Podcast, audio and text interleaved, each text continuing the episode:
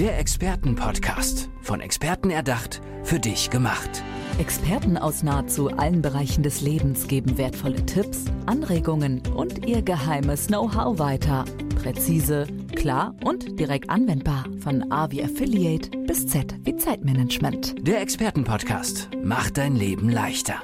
Hi zusammen und willkommen zurück zum Expertenpodcast.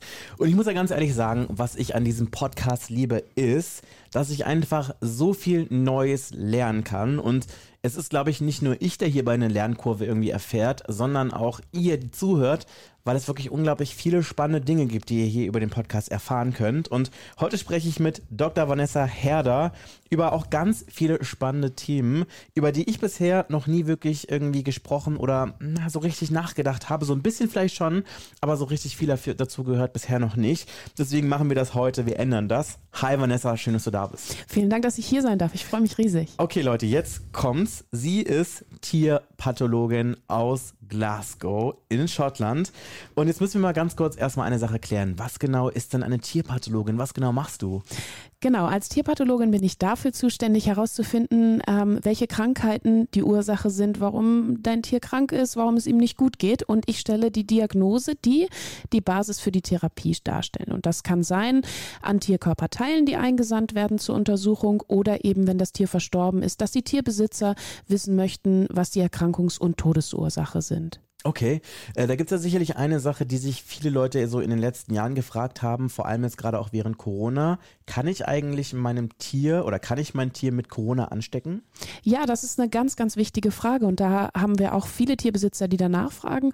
Und da ist wichtig zu sagen, dass es eben sein kann, dass ich meine Katze infiziere. Und da gibt es auch Fälle, die beschrieben worden sind, dass ähm, Menschen, die sich mit Coronavirus infiziert haben, ihre Katze infiziert haben.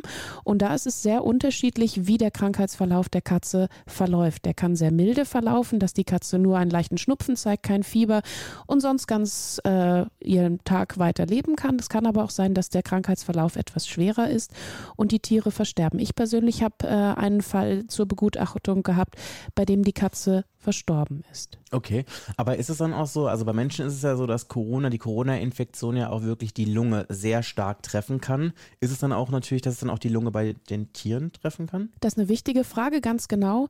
Äh, bei den Katzen, die eine milde Infektion haben, ist die Lunge weniger stark betroffen. Da handelt es sich um eine Veränderung des oberen Respirationstraktes, des Atmungstraktes. Und bei denen, die eine schwere Infektion haben, ist das Virus auch in der Lunge zu finden mit den entsprechenden Veränderungen, genau. Okay, wow.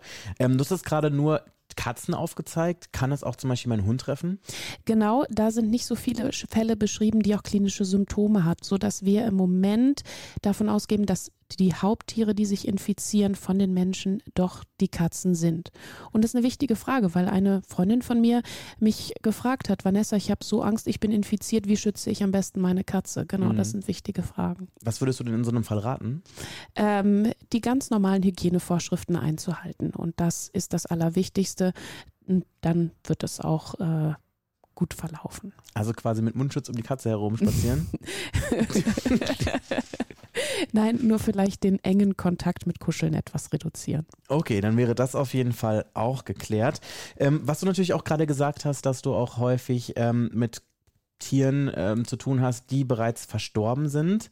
Ähm, ist es dann auch wirklich so, dass du dann auch den direkten Kontakt mit den Herrchen und Frauchen und den Tierbesitzern im Allgemeinen hast? Genau, das ist ganz unterschiedlich. Ähm, in einigen Fällen ist es aber so, dass die Tierbesitzer so besorgt sind, dass sie mit ihrem toten Tier direkt zu uns kommen und dann eben herausfinden wollen, ähm, was die Erkrankungs- und Todesursache ist. Und das kann ganz verschiedene Gründe haben.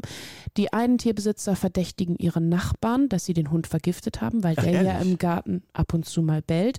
Und wenn der plötzlich verstirbt, ist die Vermutung nahe, dass der Nachbar ganz böse war und irgendwas Vergiftetes über den Zaun geworfen hat. Oder ja. das Tier war schon langfristig krank und dann wollen die Tierbesitzer gerne wissen, was nun die wirkliche Ursache war und kommen zu uns.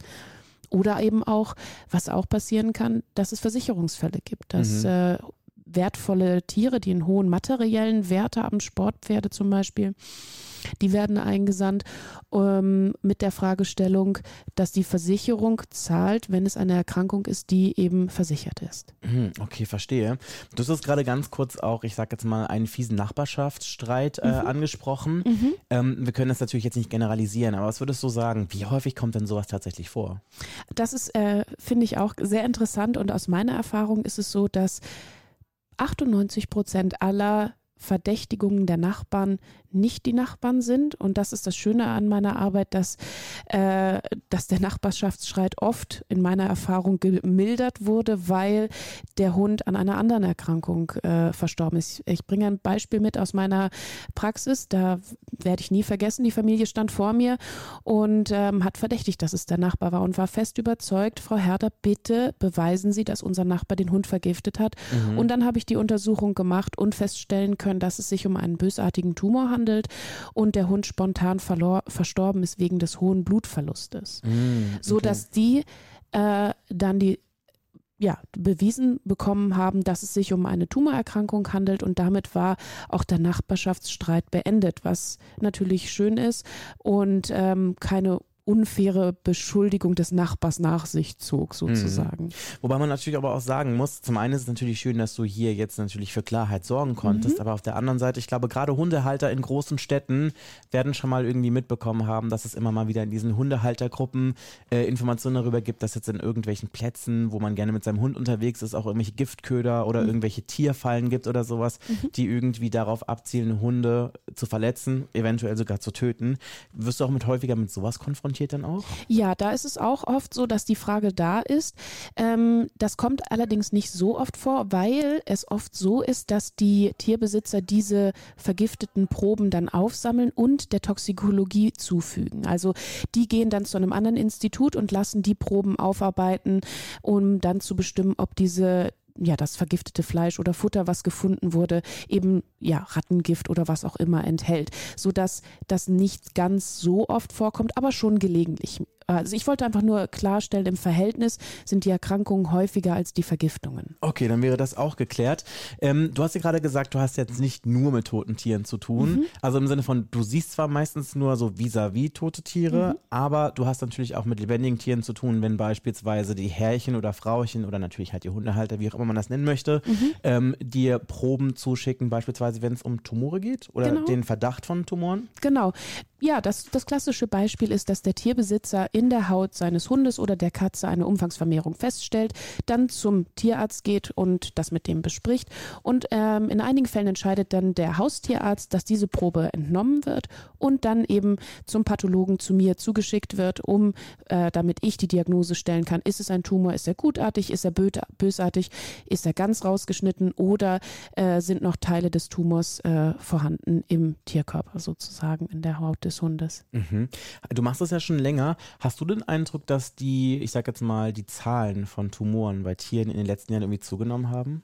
Mm, ich glaube nicht, dass die Tumoren zugenommen haben. Es ist aber so, dass festzustellen ist, dass mehr Tierbesitzer ihre Tiere genauer untersuchen. Das mhm. heißt, ich glaube nicht, dass die Tumorrate gestiegen ist, sondern die Sorgfalt der Hunde Untersuchung durch den Tierbesitzer, die mhm. sorgfältig prüfen, ob irgendwas nicht stimmt, zugenommen hat, weil es eben so ist, dass unser Hund ein Familienmitglied ist mhm. und nicht nur irgendwie der Hund unterm Tisch. Es ist ja mehr als das. Und es gibt Tierbesitzer, die stellen ganz, ganz, ganz, ganz kleine Umfangsvermehrungen fest und das nimmt zu, hab, ist mein Eindruck. Ich bin auch so einer. Also wenn ich irgendwas bei meinem Hund äh, entdecke, bin ich auch immer der Erste, der zum ähm, zum äh, Tierarzt rennt, um das mhm. euch abzuchecken. Also ich mhm. kann da auf jeden Fall sehr gut relate mhm. mit dem Thema. Und ich bin mir sicher, viele von euch zu Hause auch die Haustiere zu Hause haben.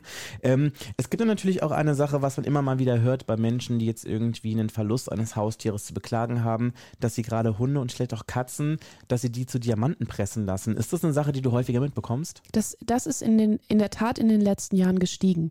Der Wunsch, das Tier kremieren zu lassen, zu einem Diamanten weiter zu verarbeiten, wie auch auch immer. Da gibt es ganz unterschiedliche Wünsche. Das hat zugenommen in den letzten Jahren. Also die Fragestellung kommt immer wieder und da arbeiten wir ähm, mit Tierbestattern zusammen, die das dann übernehmen. Wir machen die Untersuchung, dann wird er das Tier übergeben und dann sozusagen in der Asche, in eine Urne, je nach Wunsch. Das wird, äh, wird immer häufiger. Okay, ich selber, ich weiß nur, dass es die Möglichkeit gibt, das zu machen. Ich habe das aber noch nie gesehen. Hast du schon mal so einen Diamanten gesehen? Ähm, nee, ich habe ihn auch noch nicht gesehen. Ich habe auch nur davon gehört und ihn halt auf dem Bild gesehen, aber ich habe noch keinen in der Hand gehabt. Aber sehen die wirklich aus wie so richtige Diamanten? Ich glaube nicht. Nein?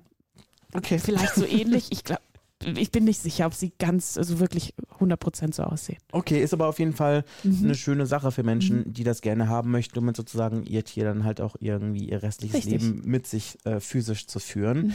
Ähm, gibt es noch irgendwelche anderen Themen bei dir auf Arbeit, die dich sozusagen regelmäßig begleiten?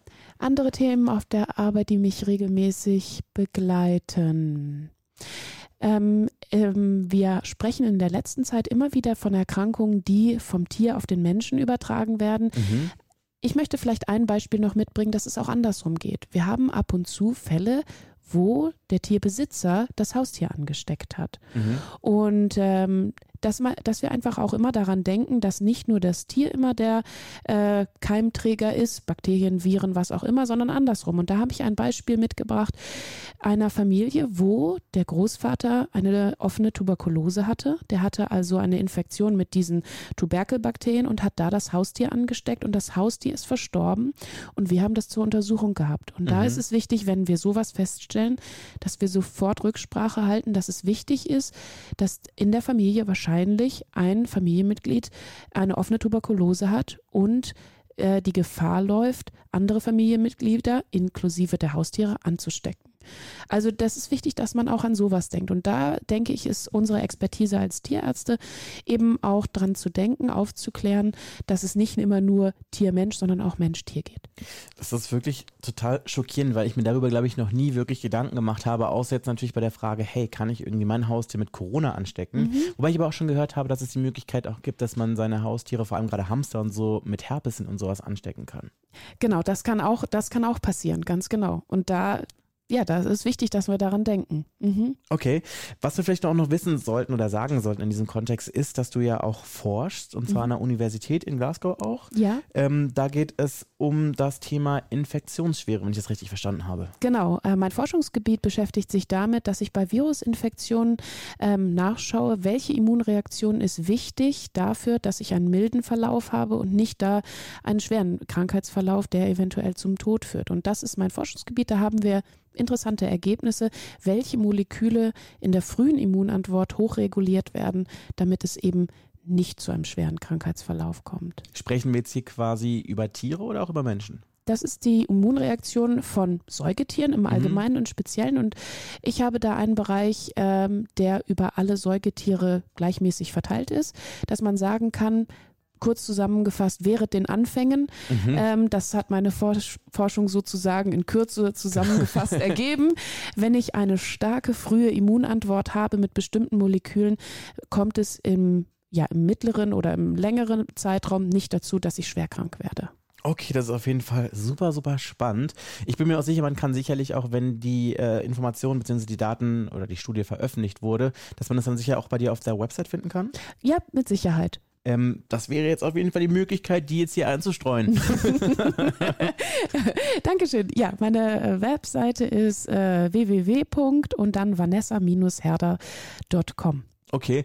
Ist es dann auch die Möglichkeit für, ich sage jetzt mal, Tierhalter ja, im Grunde genommen Proben ihrer Tiere einzuschicken, wenn sie da irgendwelche Fragestellungen dazu haben oder vielleicht sogar das Tier. Wobei das ist, glaube ich, schwierig, wenn du in Schottland bist und die Leute hier in Deutschland. Ne? Genau, im Moment äh, fokussiere ich darauf, da, äh, darauf dass äh, die Tierbesitzer zu ihrem Haustierarzt gehen. Der entnimmt die Probe, sendet die zu einem Labor, was direkt in der Umgebung des Tierarztes ist, damit die Probe auch schnell aufgearbeitet wird. Und dann übermitteln die mir den digitalen Schnitt und ich gucke in dieser Probe nach, was, äh, um was für eine Erkrankung es sich handelt. Okay, was man vielleicht auch noch sagen kann, ist, du arbeitest aktuell an einem Buch. Mhm, genau, Worum das geht's? stimmt. Dort habe ich zusammengefasst äh, Beispiele, die ich auch eben er erklärt habe, die Infektionen, die von Tier auf Mensch und Mensch auf Tier übertragen werden, aber auch ähm, Erlebnisse aus dem Studium, die erzählenswert sind und die eben das, das die zwischenmenschliche Beziehung zwischen Tier und Mensch beschreiben. Und das kommt da alles vor, plus meine Forschungsergebnisse so geschrieben, dass jeder Freude daran hat das hört sich auf jeden Fall großartig an. Ist vielleicht sogar auch ein Geschenk für das nächste Weihnachtsfest oder so. wenn man sich für solche Themen interessiert.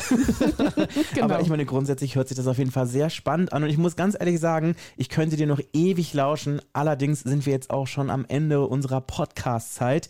Vielen, vielen Dank, dass du hier bei mir im Podcast gewesen bist. Es war mir eine unglaubliche Freude, dich kennenzulernen. Vielen Dank, die Freude ist ganz meinerseits. Der Expertenpodcast. Von Experten erdacht, für dich gemacht. Wertvolle Tipps, Anregungen und ihr geheimes Know-how. Präzise, klar und direkt anwendbar. Der Expertenpodcast macht dein Leben leichter.